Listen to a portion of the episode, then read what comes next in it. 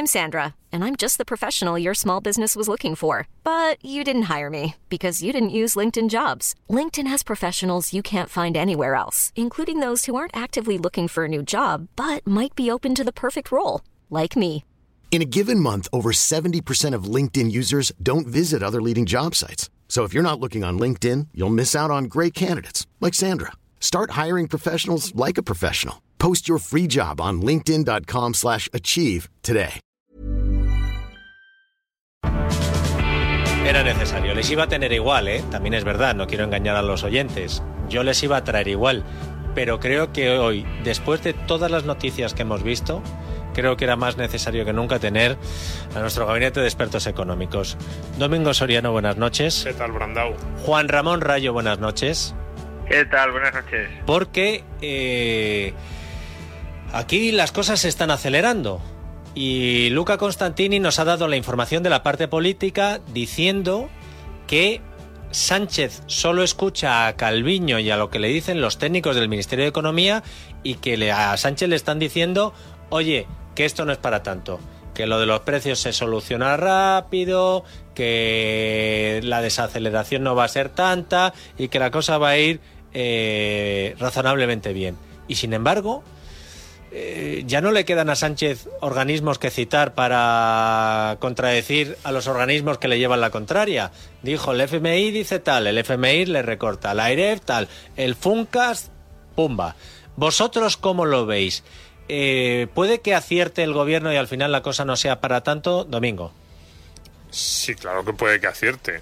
A ver, las, las, yo siempre digo que las predicciones de los organismos eh, bueno, tienen un historial de fallos perfectamente descriptible y que, podemos estar ahí. Y bueno, ha habido muchas ocasiones en las que las previsiones más optimistas se han cumplido, con lo cual a esa pregunta de puede que acierte el gobierno, la respuesta es sí, pero la cuestión no es esa. La cuestión es si el gobierno tiene que hacer unos presupuestos en la eh, opción más optimista posible. Esa es la clave. Y más en un país tan endeudado como España. Lo decía la semana pasada. Es que que la ministra de Economía en sus declaraciones, incluso en, en su planteamiento ante la opinión pública, sea muy optimista, tiene cierta lógica, pero los presupuestos tienen que ser tirando a conservadores y, cada, cada una de las hipótesis tiene que ser casi, no digo la peor posible, pero sí eh, en la franja baja de, de lo que puede ocurrir. Eso sería lo lógico.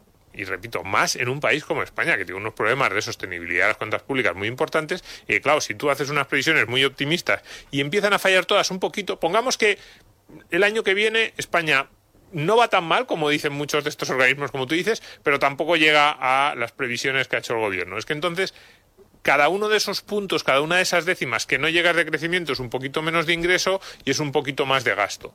Entonces, ese es el error, porque además con el tema de lo que hoy ha dicho el Banco de España, lo que hoy ha dicho el AIRE sobre los presupuestos, el gobierno está metiendo, no solo en cuestiones económicas, pero también en cuestiones económicas, como una especie de bomba de humo que lo, que lo envuelve todo y en el que dice que eh, los organismos oficiales que le critican pues forman parte de una especie de semiconspiración, ¿no? Al Banco de España le ha lanzado muchos mensajes, varios ministros de este gobierno, quizás el señor Escribá ha sido el que más lo ha hecho, pero también otros como viniendo a decir que el Banco de España, que bueno, que es que no es un organismo independiente. Y de repente Claro, puede haber gente que diga, no, claro, es que esto es la refriega política. No, no es tan normal. A ver, tanto el Banco de España como la IREF, si de algo pecan es de prudentes. Sea, yo en, estos últimos años, lo que, y no solo con el gobierno del PSOE, también con el gobierno del PP, lo que hemos dicho alguna vez es, mmm, da la sensación de que hay elementos para que las críticas fueran más fuertes. Entonces, cuando esos organismos, que normalmente son extraordinariamente precavidos y que hacen unas recomendaciones o, sugerencias, siempre como entre líneas, muy veladas, nunca muy claras, lanzan los mensajes que han lanzado en estos últimos dos días, es que las cosas les parecen realmente graves, porque si no mantendría lo que han hecho normalmente, que es una crítica de aquella manera y un sí pero no y una y una forma de criticar que tienes que ponerte ahí, leer entre líneas y tratar de interpretar cuatro verbos para ver qué es lo que querían decir en realidad. Rayo.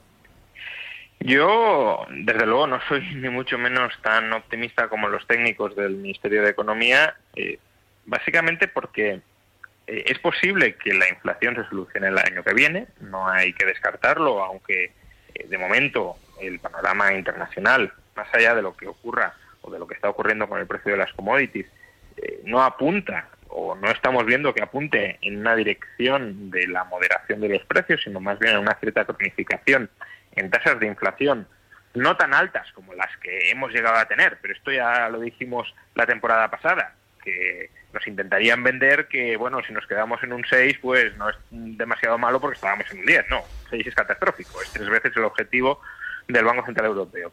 Pero bueno, eh, uno podría pensar que, que a lo mejor el año que viene o en dos años los precios terminan regresando a su nivel del 2 o del 3%, pero si eso es así, eh, tengámoslo claro, será porque al mismo tiempo la economía, no sé si mundial, pero al menos sí occidental, va a atravesar por un periodo de estancamiento o más bien recesión.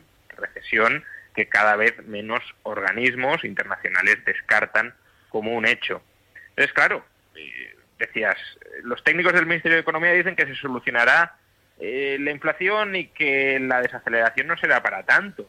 Me cuesta ver un escenario en el que se solucione el problema de la inflación y al mismo tiempo el crecimiento económico siga muy vigoroso. El único que se me podría ocurrir hasta cierto punto es que haya una recesión global y en cambio pues las exportaciones españolas y más en concreto el turismo tiraran muchísimo del carro y consiguieran que España por ejemplo no entre en recesión.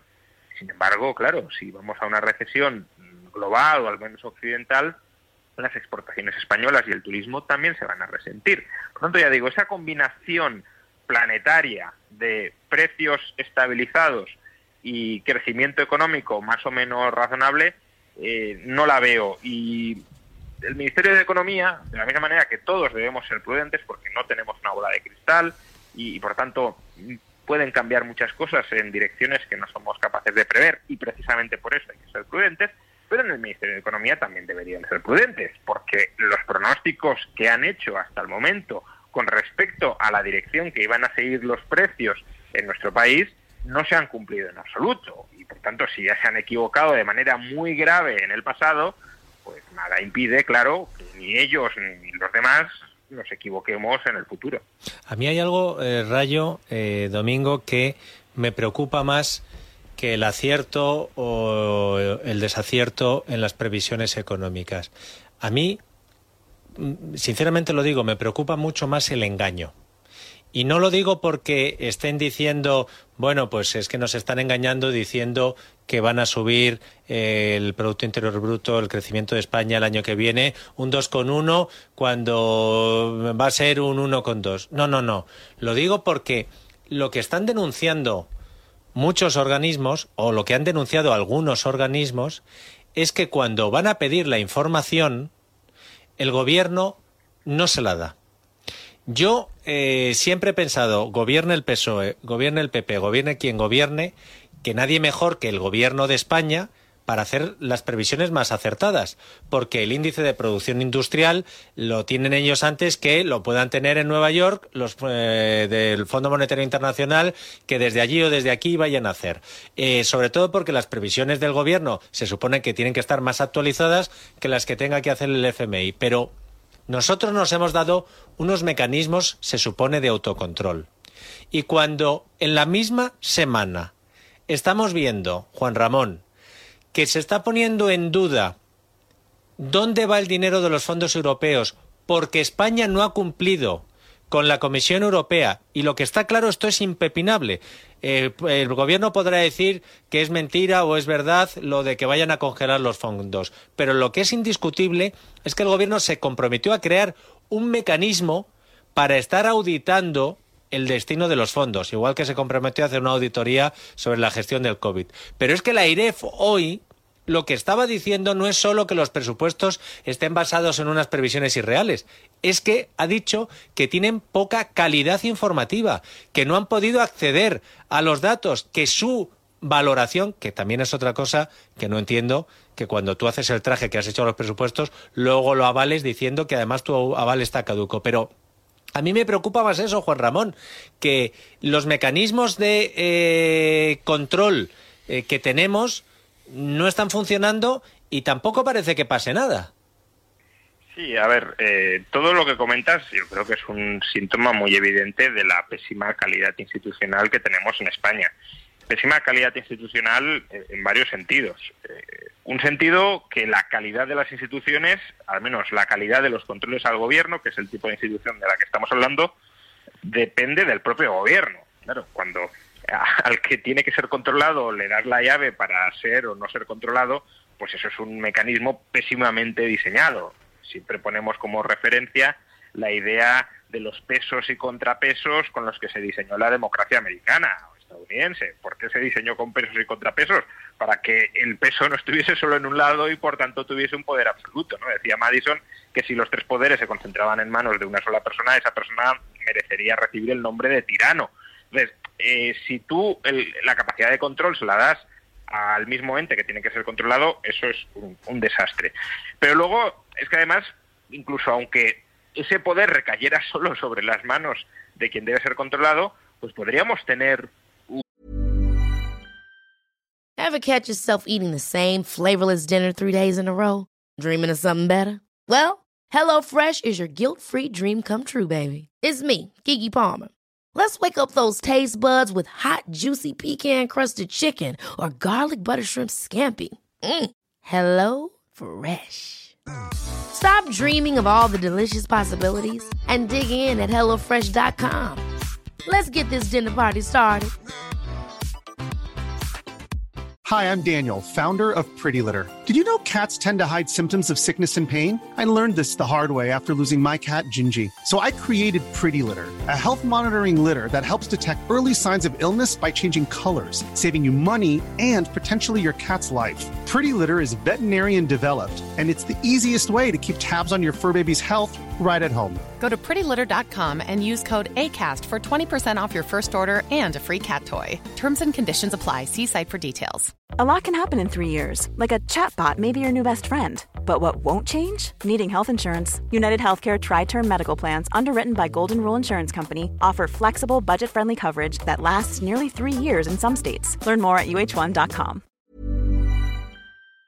Un gobierno o unos eh, funcionarios eh, o servidores públicos que tuviesen un cierto compromiso mayor, aunque fuera por, por exigencia ciudadana y por supervisión ciudadana, un pudor mayor a la hora de, ser transparentes.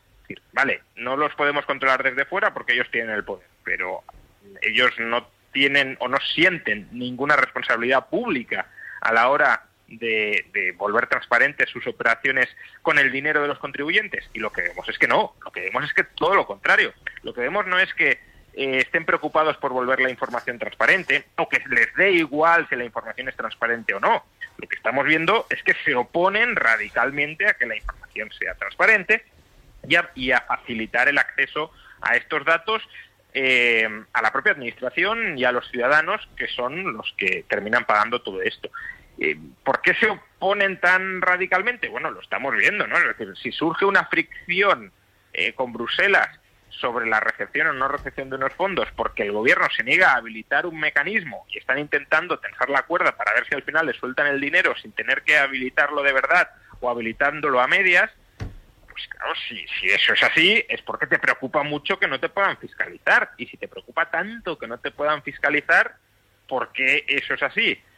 Pues probablemente porque eh, quieras descontrolarte no quieres que te controlen desde fuera, por tanto te quieres descontrolar desde dentro. Y esta es una dinámica que además con los fondos europeos lo hemos visto desde su mismo origen, es decir, la configuración institucional eh, que se aprobó en el Parlamento para, para administrar estos fondos fue una, un diseño institucional que le daba todo el poder al gobierno para, para, para gestionarlos, administrarlos sin ningún tipo de, de segunda vista externa, exterior al propio Ejecutivo. Por tanto, sí, creo que es un problema eh, grave que trasciende a la coyuntura actual de los presupuestos o de los fondos y que habla muy mal de la calidad institucional que es uno de los principales determinantes del crecimiento económico de cualquier país, habla muy mal de la calidad institucional de España. Sí, pero además es que los que hacen esto son los defensores de lo público. Es decir, esto es importante porque a lo mejor si, si fuera yo ministro de Economía, así que yo soy un poco descreído, así tirando casi ya libertario de no, estado mínimo, bueno, y si el mínimo va decreciendo, mejor. pues diría, no, claro, es que Domingo no cree en esto, eh, Domingo no sé, esto de las instituciones no, no, acaba de, convencerle, cree que todo esto es una milonga política, que son una manera de engañar, porque en realidad el poder al final acaba concentrado siempre en los mismos, no, no. Pero no, no, son los que dicen que son los defensores de lo público. Esto es un poco como cuando ves las imágenes de la Facultad de Políticas de la Complutense. O sea, los que tienen aquello hecho como un estercolero son los que dicen que, que para ellos no hay nada más importante que, que lo colectivo y lo ponen ahí en, en mayúsculas, ¿no? Pues e, estercolero. Pues desde el punto de vista institucional, efectivamente, los que dicen que más se preocupan por lo público, por lo que es de todos, y además te lo dicen, no, esto no es mío, esto no es del gobierno, esto es de todos, cuidemos lo que es de todos, son los que tienen las instituciones como un estercolero de eh, intromisiones y de falta de, reglas mínimas de, control y de gestión. En ese sentido, lo que decíamos antes de los presupuestos, porque puede haber mucha gente que diga, bueno, hombre, lo que estábamos hablando de las previsiones para el año que viene, el cuadro macro que avala la IREF, es verdad que luego dice que, bueno, lo avala de aquella manera, pero cuidado, lo más notable de lo que hoy ha salido, de, digamos, de las declaraciones, es ese apunte que ha hecho la presidenta Laire diciendo que lo peor de todo son los presupuestos de 2022, las previsiones de cierre. Porque, claro, ahí ya estamos a 20 de octubre. Hombre, te puedes equivocar algo, efectivamente, te quedan dos meses, no tienes todos los datos, pero que el gobierno presente unas cifras que el principal organismo de control del, del, gobierno, del Ministerio de Economía y el Ministerio de Hacienda, le dice que ya a estas alturas tienen pocas posibilidades de ser realistas, es, un escándalo. Dice, bueno, entonces ya estás basando, porque ahí ya no es lo que yo decía al principio de, bueno, pues tiene sentido no tiene sentido que el, que el gobierno presente unos presupuestos optimistas. Yo creo que no, que siempre tienes que ser tirando a prudente. Pero ya ni siquiera es la discusión de si es bueno que seas optimista o prudente. No, no, es que en lo que, en lo que ya deberías tener datos casi semicerrados, por lo menos tres trimestres del año, ahí es donde te están haciendo la principal advertencia y te están diciendo es muy poco probable que se cumplan esas cifras. Bueno, os voy a pedir ayuda para una última cuestión, porque hoy ha vuelto a dar una rueda de prensa eh, Teresa Rivera, porque en el Consejo de Ministros se ha vuelto a aprobar eh, o se han vuelto a eh, anunciar medidas que uno ya se empieza a perder y no sabe si es la que anunció Sánchez, si es la que anunció Rivera hace una semana, pero Rivera en su exposición sobre por qué España está aumentando el consumo de gas, que cuando salen los datos dices, bueno, menos mal que estábamos contra Putin, porque si llegamos a estar a favor de Putin no le podamos comprar más eh, gas licuado a Rusia. ¿Por qué España está aumentando su consumo de gas? Teresa Rivera eh, le ha echado la culpa a Portugal y a Francia, hasta el punto de que en la rueda de prensa yo creo que ha sido la primera pregunta una periodista le ha pedido, oiga, explíquenos lo del estacazo a Francia y a Portugal. Ha venido a culpar, digamos, a Francia y a Portugal de que haya que aumentar la, compra de gas por parte de España para la generación eléctrica? No, lejos de mi intención culpar a nadie, pero sí creo que es importante entender esta explicación por varios motivos. Primero, porque así entendemos mejor los datos. A veces leemos se incrementa el consumo de gas natural en la generación eléctrica pues está directamente asociado a estas variables, caída de la cogeneración, sequía y, y exportación hacia Francia. Ahora hablamos de la interconexión de gas o de la seguridad energética amenazada por la dificultad de acceder a gas natural en el centro y en el norte de Europa. Pero estas cifras muestran hasta qué punto la seguridad de suministro eléctrico de Portugal, en todo caso y con total claridad, y en Francia, en menor medida, por el volumen exportador que podemos garantizar. Pero en gran medida, si se suman todas las importaciones que están teniendo de todos sus vecinos, depende fundamentalmente de esa puesta en común de infraestructuras. Así que yo creo que tanto para clarificar por qué se incrementa el consumo de gas en la generación eléctrica, nosotros no tenemos dificultad para acceder a gas natural. Sin embargo, otros países tienen dificultad para acceder a gas natural. Pero es más, en determinadas circunstancias puede haber dificultades para garantizar el suministro eléctrico. Y solamente una buena interconexión entre países nos permite con flexibilidad. Siempre que metes un pero, dice, no, no, lejos de mí echar la culpa a Francia y Portugal. Pero, eh, pero ¿tiene razón la ministra Rayo cuando dice esto? Bueno, a ver, tiene razón en que están aumentando evidentemente la demanda de electricidad procedente desde España. ¿Por qué? Pues porque a ellos no les estamos cobrando el recargo eh, de la compensación a las gasistas. Por tanto, les estamos regalando electricidad a un precio mucho más bajo y esa electricidad, ¿cómo la producimos en España? Pues quemando gas. Entonces, yo no diría que tienen la culpa. La culpa la tendrá en todo caso el gobierno por haber aprobado el mecanismo del tope de, gas, que de nuevo es, son dos debates separados. Una es, bueno, eh, eh, la evaluación global de este mecanismo es positiva, es negativa, tiene más pros que contras o más contras que pros. Ese es un tema y el otro es negar lo obvio y es que ese mecanismo, aunque se lo pueda defender, es un mecanismo que conlleva más exportaciones eléctricas de España a sus vecinos, porque estamos subsidiando la electricidad que nos compran, y cómo producimos electricidad eh, adicionalmente quemando gas, no la podemos producir a, discreción de demanda eh, por otra vía, pues estamos importando más gas desde, desde en general y en particular desde Rusia que antes del tope de gas.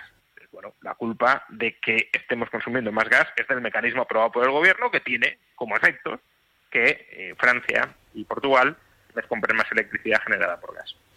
Es que esto le pasa al gobierno, con esto le pasa con todo. Eh, y no solo a este gobierno, en general, es algo mucho de los gobiernos españoles, pero a este le pasa con particular asiduidad, que es que aprueban medidas, eh, medidas que todos sabemos que se van a ver afectados por la ley de la gravedad económica, casi podríamos decir. Dices, pues un precio, un tope de precios a los alquileres, pues te va, se te va a reducir la oferta. Eh, subsidias el gas, te van a el gas que, que se exporta, pues te, te, van a aumentar las compras por parte de otros países.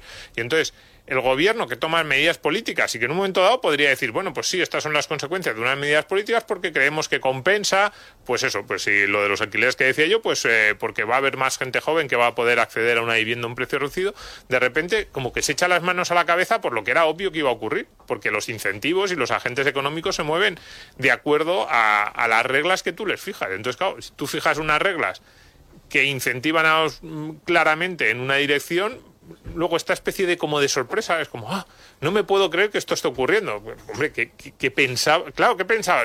Eh, a mí, de verdad, me parecería más lógico que la ministra dijera, pues sí, hemos tomado una medida que como todas las medidas tienen sus ah, pues, cosas buenas y cosas malas, y entonces, pues bueno, está teniendo esta derivada, pues por estas razones, pero no, no, es como que, les llama la atención que a alguien le digas que puede comprar más barato eh, el gas y te lo compren desde Francia, o pues eso, que... Que montes eh, un bar y la gente beba. Que montes un bar y la gente beba. Sí, sí, pues un poco sí. Así Aquí se juega, como es lo que tiene los incentivos económicos. El clásico del cine. Profesor de la Universidad Francisco Marroquín, llamado Juan Ramón Rayo, gracias porque hoy eras muy necesario tu presencia en este programa. Un abrazo, Rayo. Un abrazo, nos vemos.